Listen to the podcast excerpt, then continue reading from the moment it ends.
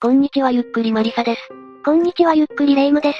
本日夏休みの中学生が最悪の結末を迎えてしまった事件、三重県中3女子丸棒事件について解説したい。高校生になる前、徐々に人生が楽しくなり出す時期よね。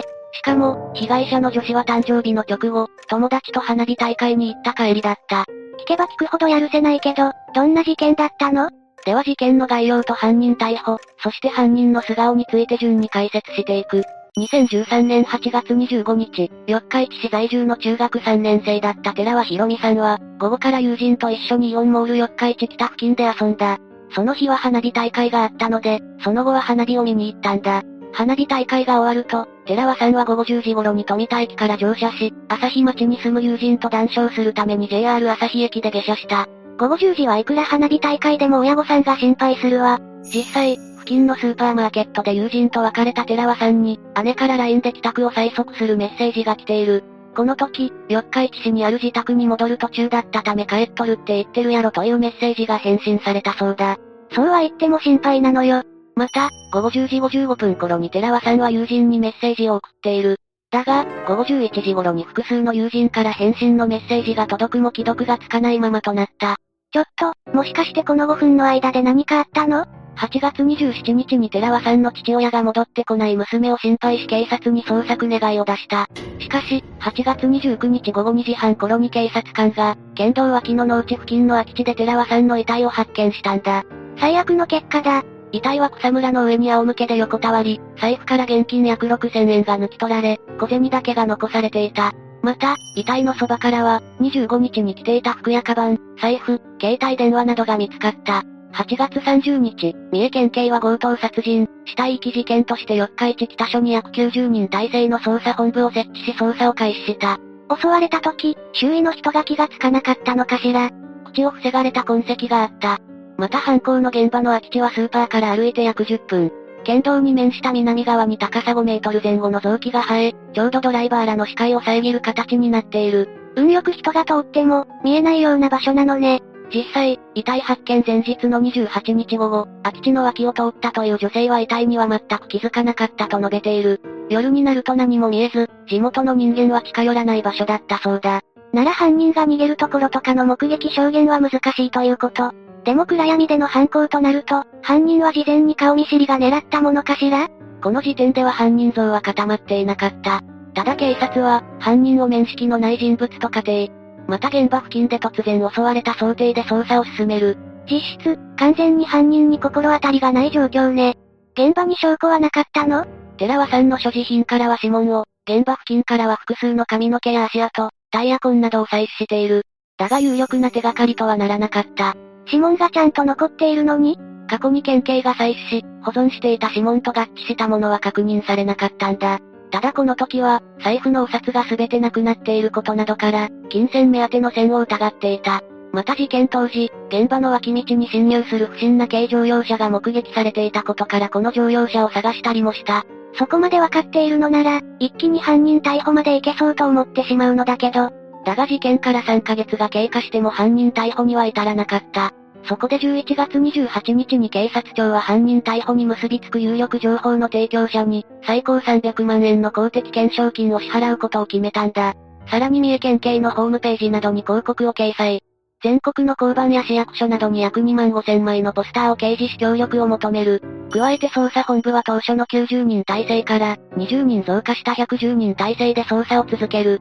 相当力を入れた捜査だわ。結果はどうだったの？?3 ヶ月で5000人を超える捜査員を投入、400件以上の情報提供があったが、容疑者特定に至るようなものはなかった。こうなると何かが根本的に違っているのかもしれないわね。いや事件捜査の方向性は合っていたし、裏側で捜査は進められていた。その結果、事件から半年近く経った2014年3月2日夜、捜査本部は強盗丸人の容疑で旭町に住む当時18歳だった少年 S を逮捕した。少年犯罪だったの？しかも朝日町ということは地元の人間じゃない。捜査本部は少年が前日に高校を卒業するタイミングを待って、捜査を進めていたんだ。そして同日朝から少年を任意同行し、事情聴取や自宅の家宅捜索をして裏付けを行った。でも現場の状況は人通りがないから、わからないという話じゃなかったっけ？そこは人海戦術だ。三重県警は捜査員のべ約8000名を投入し、付近の約100カ所に設置された防犯カメラの映像を解析した。また、現場周辺の近隣住民などへの聞き込みや現場で集めた証拠を分析したんだ。その結果 S が事件を実行した疑いがあると判断した。地元の人間だと当たりをつけて、しらみつぶしに行ったのね。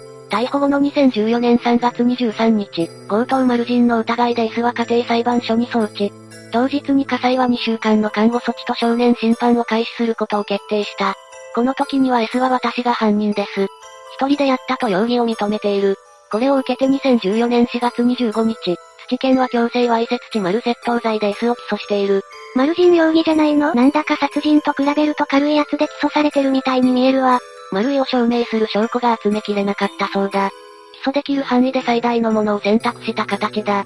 このような状況で S の裁判は、2015年3月24日に裁判員裁判として開かれた。地裁は犯行は悪質で強い非難を免れないとして懲役5年以上9年以下の不定期刑の判決を言い渡している。人生これからの女性の命を奪っておいて、10年に満たないのはどうにも軽く感じてしまうわ。遺族らも怒りを覚えて控訴している。遺族らの怒りは検察側の求刑が懲役5年以上10年以下の上限刑だったことに対し、判決がそこから減刑されたことにあった。また地裁が詳しい減刑理由を判決文に書いていなかったことも、怒りの原因の一つだと考えられる。何も言わずに減刑されたら納得できないのは確かね。これを受けて、名古屋高等裁判所にて控訴審が行われた。だが裁判長は悪質さや計画性、資料の乏しさなど総合的に判断して刑は妥当とし、控訴を棄却した。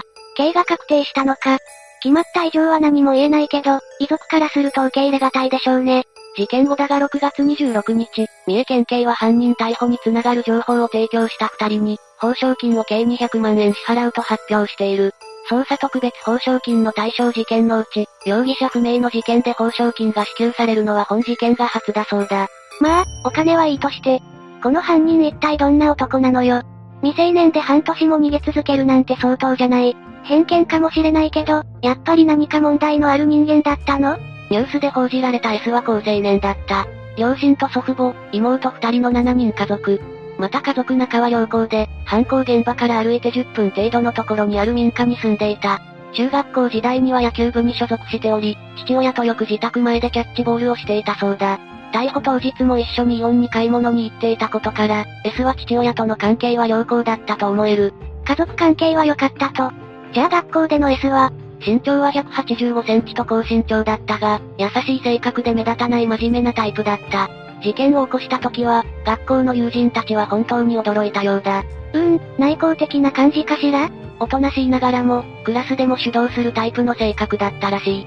逮捕直前だった卒業式で、友人らとの記念撮影や寄せ書きなどを率先して行う。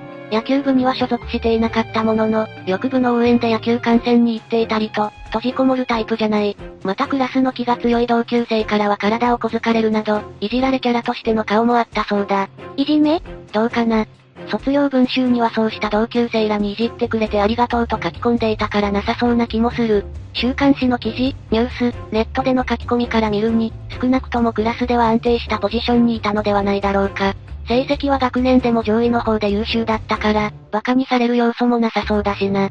ここまでまとめるとマイナスの面がかけらもない人間が、事件を引き起こした感じなんだけど、言いたくないけど5人逮捕とかないわよね？いや S、というか S の一家だが実家周辺では学校とは異なる顔を見せていたそうだ。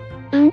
実は S の実家家族は、近所では非常に評判の悪い非常識な一家だったそうだ。S の祖父は窃盗癖があったり、物音がうるさいと怒鳴り込む人物。また S の父は人に会っても挨拶一つしない。S 本人も人を睨みつけるようにしてじろじろ見ると、近所での評判は良くなかった。なかなかきついわね。でも事件が起こったから、色眼鏡で見たとかはさすがに学校での S と違いすぎるわ。その可能性はあるが、住人の S 一家の恐れ具合は本当だと思う。何でも火でもつけられるんじゃないか、と恐れて取材には何も喋れなかったというほどだ。そのレベルでヤバい人たちなの？また地元以外の第三者の意見として S の裁判を傍聴した人のブログにも、S 母の法廷での非常識な行動が書かれている。内容を抜粋すると、鑑別書の書類を放置したり、民事訴訟の準備書を提出しなかったりと非常識な場面があったらしい。ま、まあ、法的手続きに慣れていない可能性も。いやきついか。他にも S 母はハンカチで顔を覆いながら入廷したらしいんだが、これは涙を拭うためでなく、顔を隠し記者らを覗き見るためだったという。目撃者によると S 母の様子にただぞっとしたとのことだ。無論この一場面だけではどうとも言えないが、S 一家が事件に真摯に向き合ったかということに疑問を抱いてしまう。近隣住人が放火を恐れたというところから、だんだんと一家が怖くなってきたわ。また両親と妹二人は夜逃げするように大阪へ引っ越している。現状、祖父母だけが実家に残り続けているそうだ。よく住み続けられるわね。そのあたりの事情は不明だ。しかしこの窃盗癖のある祖父と祖母は、孫の起こした事件の謝罪文を回覧板で回すなど、その後も常識外れなことをしている。それもあって近隣住民は関わり合いを持ちたくないという姿勢のようだ。うーん、どうした？ここまで S の実家周りの悪評については分かったけど、肝心の S は微妙よね。S の異常性は事件からでも十分すぎるほど表に出てくる。事件発生後、現場付近では捜査員による聞き込み調査が行われた。この時 S は自宅に訪ねてきた際に顔色一つ変えずに心当たりがないと答え、さらに自身のアリバイも語っている。堂々と花火見物の後、自転車で帰宅し犯行時刻前には自宅にいたとのことだ。速攻で隠蔽に動いたのね。さらに S は寺輪さんの遺体が発見されたニュースが流れると、直後にツイッターで無関係を装うツイートを連続して投稿している。マルタイが見つかった。地元の女子中学生らしい。手の震えが止まらん。これらを皮切りに類似の書き込みを行っている。反省をしていないことだけはよくわかるわね。それに自分が襲われるかもみたいな書き込みがあるのが恐ろしいわ。S は上のものに加えて、野球、F1 などの趣味について書き込み、逮捕までは人生を不自由なく過ごしていたことが伺える。ちなみに上が逮捕直前の書き込みだ。これ以降の書き込みはないことから、警察についてのツイートと思われる。顔文字がクソムカつくのだけど、怖かったって何なのよ。また逮捕後も S は決定的な証拠を突きつけられるまで、事件に無関係であることを主張し続けた。自白するまでの時間はなんと12時間以上だという。反省の色や、両親について疑問視されているのはこのあたりだ。結局、学校では取り繕っていた部分が、事件の時にあらわになったということね。現状の情報からだとそう感じられる。さて以上が事件の解説だ。懲役5年以上9年以下か。今はもう出てきていてもおかしくない。ただとにかくこの短期間で構成がうまくいっていることを願うほかない。S がやった犯行自体は再犯率が高い種類のものだから、なおさらそう願うよ。奪われた命が戻らない以上、せめて構成だけでもしてほしいわ。最後になりますが被害に遭われた方に哀悼の意を表します。最後までご視聴ありがとうございました。